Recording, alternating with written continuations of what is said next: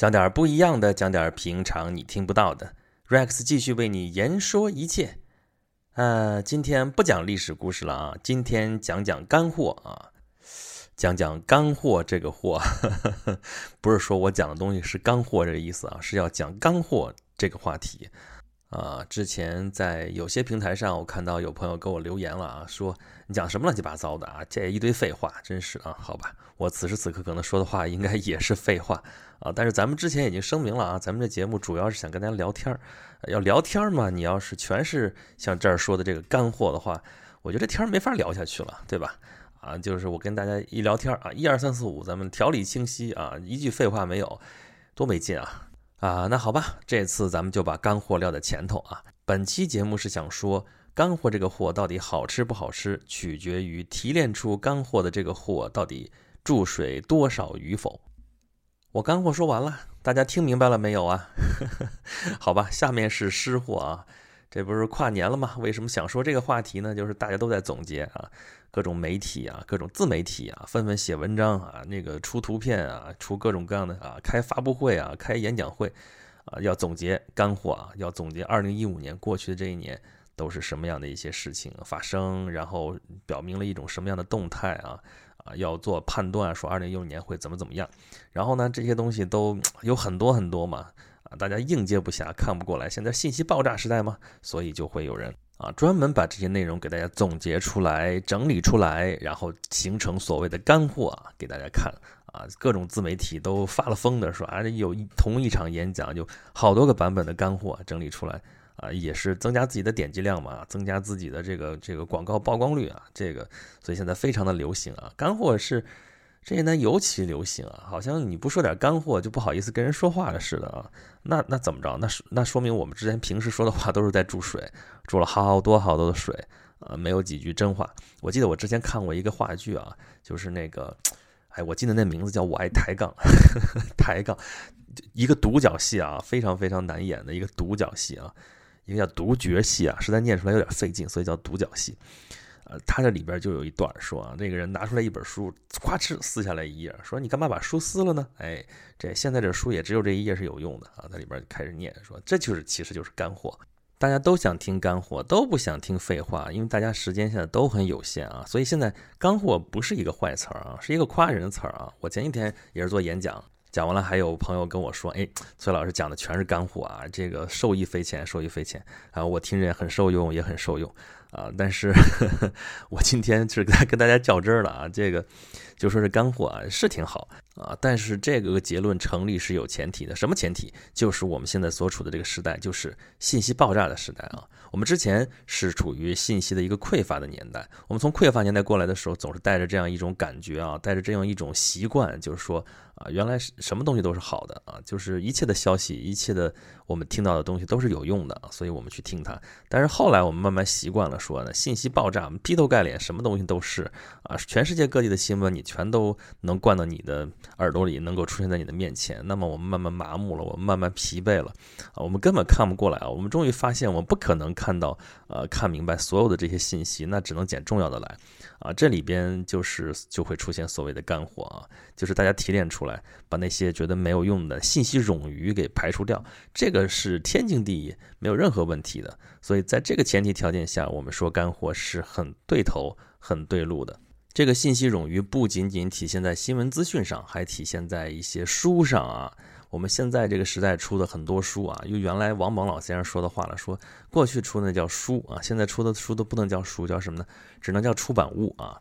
啊，在这个时候，就像前边说的话剧那样了，真的可以把这一页撕下来就够了啊。所以说，现在有很多这种啊帮你读书的这样的一些呃节目也好，应用也好，对吧？就大行其道，肯定非常有市场。这你用脚想想都肯定有市场。大家都那么忙，对吧？你一本书那么老厚，谁有耐心法去看它？那么有人把它总结出来、压缩出来啊，我原来几十万字的变成几万字啊，甚至就一个梗概几千字、几百字，有就一个长文啊，就一个微微信上面一个长文，我们看完了，咱都知道那个书里边讲的什么东西，不挺好吗？而且读书的需求也跟以前不一样了。读书以前是陶冶情操啊，咱不说那么高大上，但至少是啊，我要觉得。对自己有用啊，我觉得怎么怎么样。但是现在啊，很大一部分的那个功能是啊，这书我读过啊，装逼啊，出去有学几个名词儿，学几个概念就可以去跟人高谈阔论。呃，应该说这种需求也是硬需求啊，是刚需啊。这个在任何时代都少不了，是吧？尤其是现在这个时代，如果只是这样的话，那么这个浓缩出来的这种所谓的干货是非常的应景啊。现在不是有这样的节目嘛，专门说我替你读书，这话在像我这样的，咱好歹算个读书人，听起来其实觉得有些刺耳。为什么呢？这个咱们从小受到的教育是不要吃别人嚼过的馍。现在别人不光嚼了，嚼完了，而且给你把那个，咱不说什么东西了，反正是给你提炼出来，最后浓缩成那一块儿啊，然后就给你吃，大家觉得吃的还津津有味儿。这个吧，肯定有巨大的市场，这个我们都能想象的出来。但是要我的话，我总会感觉有些怪怪的啊，这个。接受不能啊！你就想吧，你把那书提炼出来所谓的干货，那不就是压缩饼干吗？啊，虽然那个小品里边说了啊，这科学研究表明，凡是浓缩的都是精华，啊，但是这浓缩了之后它不好吃啊！啊，再回到刚才说那个话剧里边啊，那话剧还没完啊，就把那本书拿出来撕了。这什么书呢？这是关于婚姻的书啊！这里边这这段讲的是婚姻，说这个婚姻里边有一本书里边讲的特别好，然后抓起一本书来。啊，把其中一页就撕下来了，就接前面台词啊，说，哎，你怎么把书撕了呢？哎，这现在这书啊，也就这一页是有用的啊。然后拿起来这一页就念，说什么呢？说婚姻就是一个男人和一个女人。哎，列位说了，这您说的不是废话吗？哎，对，还有一大堆废话。这句话说出来算是一个梗啊，颇有一些这个这个抖机灵的这个嫌疑啊，名言警句抖机灵啊。但是呢，我倒想说。这个生活本身可能就是这一堆废话，呵 呵这可能才是生活的本质。呃，就是我们为什么会有那么多人会有这种啊，这个要干货的这种思维呢？这干货思维算是怎么回事呢？要我说的话，就是其实是一种投机取巧的思维，是一种实用主义的一种想法啊。本质上是从那个匮乏年代过来的时候，带着那个匮乏年代的一种习惯，一头扎进了我们现在这个信息冗余的时代、信息爆炸的时代。啊，仍然判断的标准说我要对哪个信息还是有用、有用、有用，啊，没有用的东西就踢一边去。如果还是这样的话呢，那这个干货其实非常适合他，嗯，但是我想说，呃，光靠干货的话，其实错过了很多很多呃别的信息啊，别的信息在此时此刻这个时候，呃，可能会觉得你对你来说是冗余的，但是不知道什么时候它可能就会是有用的，啊，等到那个时候你再想把那些信息再再找回来，找不回来的时候。这可就难了，而且你根本不会想到说有什么什么东西，因为你是呃接受这些信息，接受的全都是压缩饼干啊。但是好吃的美味其实有千差万别，有各种各样，呃，你都吃不到了啊，也就更加无法体验这里面的一些有趣的地方也好，有意义的地方也好，或者说丰富多彩的这样的一个世界啊。这个思维与它相对的，我觉得其实是大数据的思维。大数据的思维就是甭管有用没有，全给我捡进来啊！大数据其实是全数据嘛，这就跟我们前面几期节目讲考古一样，咱不是说了吗？考古就是要把一切这种信息尽量的全都整理下来。啊，你哪知道这东西有用没用呢？是不是啊？这个东西，这个瓶子摆在这儿，这个石头摆在那儿，你你你这时候可能根本就没有注意到它，但是你要把这些信息记录下来。打开墓室的时候，什么放在什么位置啊？你现在可能觉得真的没什么用处，但是过多少年之后，你要去研究的时候，你这个信息可能就会非常的关键，可能它体现了一种古人的什么什么什么观念，它透露出来什么什么样的信息。我觉得其实这才是我们这个时代应该有的一种思维观念啊！你不要怕多，不要怕。虽然是好听上去说，我占内存的，我太忙了，我根本顾不了那么多这事情。太忙说明你太匮乏了，说明你你的信息爆炸时代还没有到来啊！但是这个时代已经露出端倪，都不是露出端倪，已经到来了，已经在我们面前了啊！这个时候你如果还是用的以前那种思维的话，呃，多数情况下还是管用的，讲效率的时候还是管用的。但是你可能会错过很多东西，而你错过的东西很可能就是一些更有意思的东西、更有意义的东西，可能能让你更进一步的一些东西。那好吧，如果说我在这儿说大家不要去呃老是想着干货、干货、干货，那么应该吃什么呢？就吃湿货呗。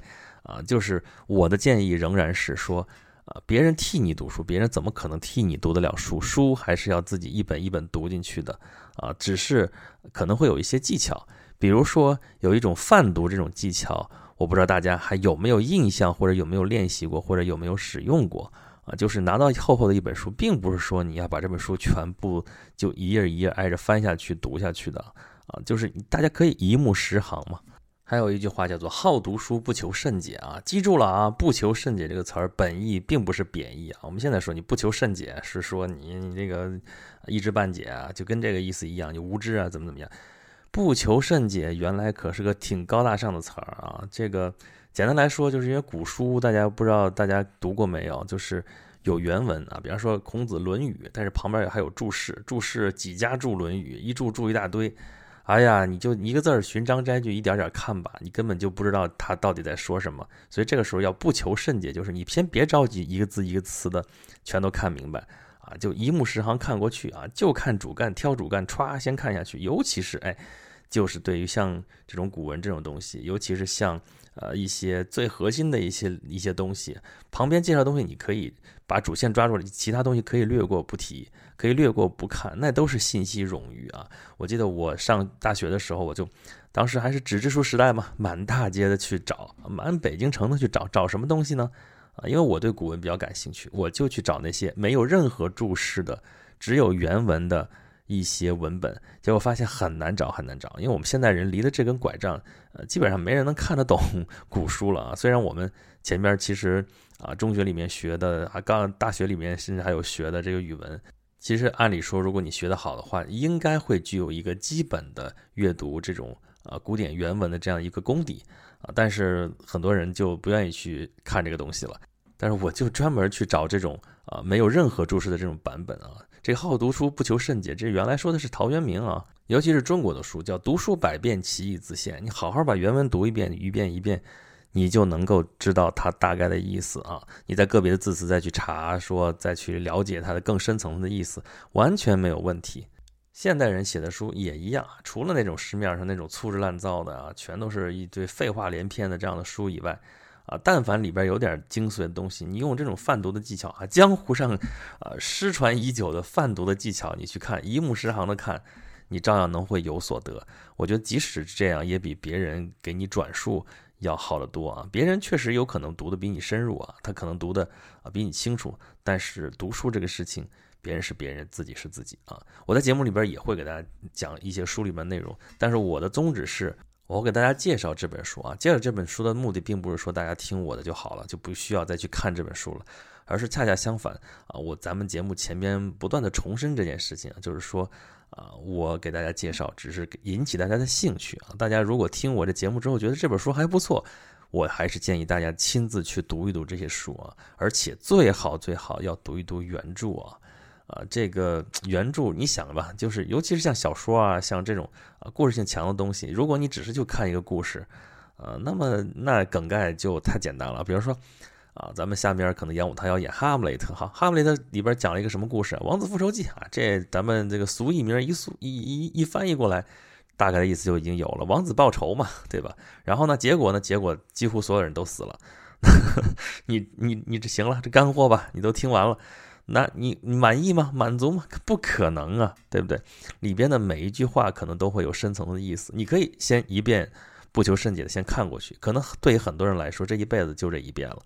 啊，但是如果一旦有机会的话，你反过头来琢磨，里边会有很多话，你会觉得有意思。哎，这时候你再反过头来看，你一定会有所得。哎呀，说了半天，说来说去，我觉得其实是我们这个时代的一个悲哀啊，就是我们活得太不精致了，我们活得太糙了。我只能这么说啊，我们所有的关注点都关注在有用、实用主义的这些理念上面啊。我们因为生存的环境就是这么恶劣，没有办法。啊，慢慢的就成了习惯，我们已经没有能力去体会这个生活当中的一些啊，这个美好，还有一些其他的一些意义啊，其他的一些情绪啊，或者其他的一些什么东西，我们只关注在说这个东西有用没用，有用就是干货，没用就是垃圾，就是废话，啊，如果只是这么生活的话，这活的真实在是没什么意思啊。我们要去能感受到啊清风拂面啊，雾霾就算了，我们要能感受到生活当中的美好啊，这是我们生活状态决定的啊。即使是我们现在处在这样一个状态里啊，但我觉得这种状态呃不会永远是这样的。我们一定会有美好的生活，美好的生活就包括了说我可以读一本。呃，废话连篇，但是很有趣的书啊！你要真这么说的话，那么我们前边有非常极端的例子，比方说像《秘密花园》这样的书，你说它是是书吗？甚至都可能连书都不算，它就是个涂色书，里边没有几个字。你说它有什么用？你要真说用途的话，真太牵强了。它是一个趣味，它是一个。呃，哪怕你打发时间呢？啊，对，好吧，打发时间这算是一个用途，但是你要里边你要提炼这个干货，你就看吧，你就用这样来用这种观点来看，用这样的角度来去思考它，你就会对它永远看不懂。所以天天心心念念的想着干货的这些人啊，虽然啊这个是这个词用的最多的是在互联网界啊，这个互联网界用干货这词儿用的最多最多，提炼的干货也最多最多啊，但是如果还老是这种思维的话。我觉得这还是在用工业化的思维来考虑互联网的一些事情啊。我并不排斥干货啊，我只是说咱们不能只吃干货，老吃干的哪能成呢？啊，这还不是之前饿怕了，只有知道这只有干货才最治饿，所以老是 巴巴的要干货。这个时候你不怕饿死的时候，你应该多想点别的东西，多想点可能更发散性的东西，更能扩展的东西。不要老为一个干货这种啊讲求效率的东西来左右你的生活啊！如果大家有时间有精力，建议大家好好的认认真真的读一本书啊，读一本真能叫书的书啊！也有好多朋友问我说：“你能不能给我开个书单啊？”啊，开书单这种事情我不太想干啊。这个每个人适合读什么样的书，想读什么样的书，每个人都是不一样的啊。我可能会提点建议，但是。书这个事情还是让大家自己去看啊，书单也是里边可能最多有点书的一些介绍，还要大家自己去判断。只有这样，你这个书才算自己读进了自己的脑子里面，才会变成你自己的一部分，对吧？别人嚼过的馍，别人提炼出来的干货给你，别人适合觉得挺好的一个书单给到你，如果不是你的，你没有主动的去接受它，或者没有主动的去研究它，会去阅读它的话，有什么意义呢？所以啊，回到咱们开头就说的那个干货啊，就说咱们这期节目到底干货是什么呢？啊，就说干货到底是不是干干货，到底好不好吃，取决于你提炼出干货的那个货啊，它到底注了多少水啊？它如果注的水非常非常多啊，那个确确实实咱还是看个干货。如果它除了你总结出来的干货，还有一些其他的东西的话啊，我建议大家还是读一读原著，毕竟。呃，如果能够用这一段干货，就这点东西就能把事儿说明白了的话，为什么要写一本书呢？啊，对于每一个负责任的作者来说，可能都会是这样的想法啊啊，除非你就是想出点书挣点钱啊。当然，现在的这样的作者其实还是挺多的啊啊，但是对于这样的人来说，可能干干货你就瞄两眼，可能也就行了。他也可能估计干货也没有那么多的可取之处。但是，但凡大家有点时间的话，还是建议大家好好读几本好书，好吧？咱们今天的关于干货的干货就分享到这儿啊！欢迎大家关注我的微信公众号“轩辕十四工作室”啊，到这里边可以来这儿跟我啊吐槽，可以给我建议啊，可以咱们没事儿真的在那个网上聊聊天啊什么的，都挺好，好吧？咱们下回再见吧。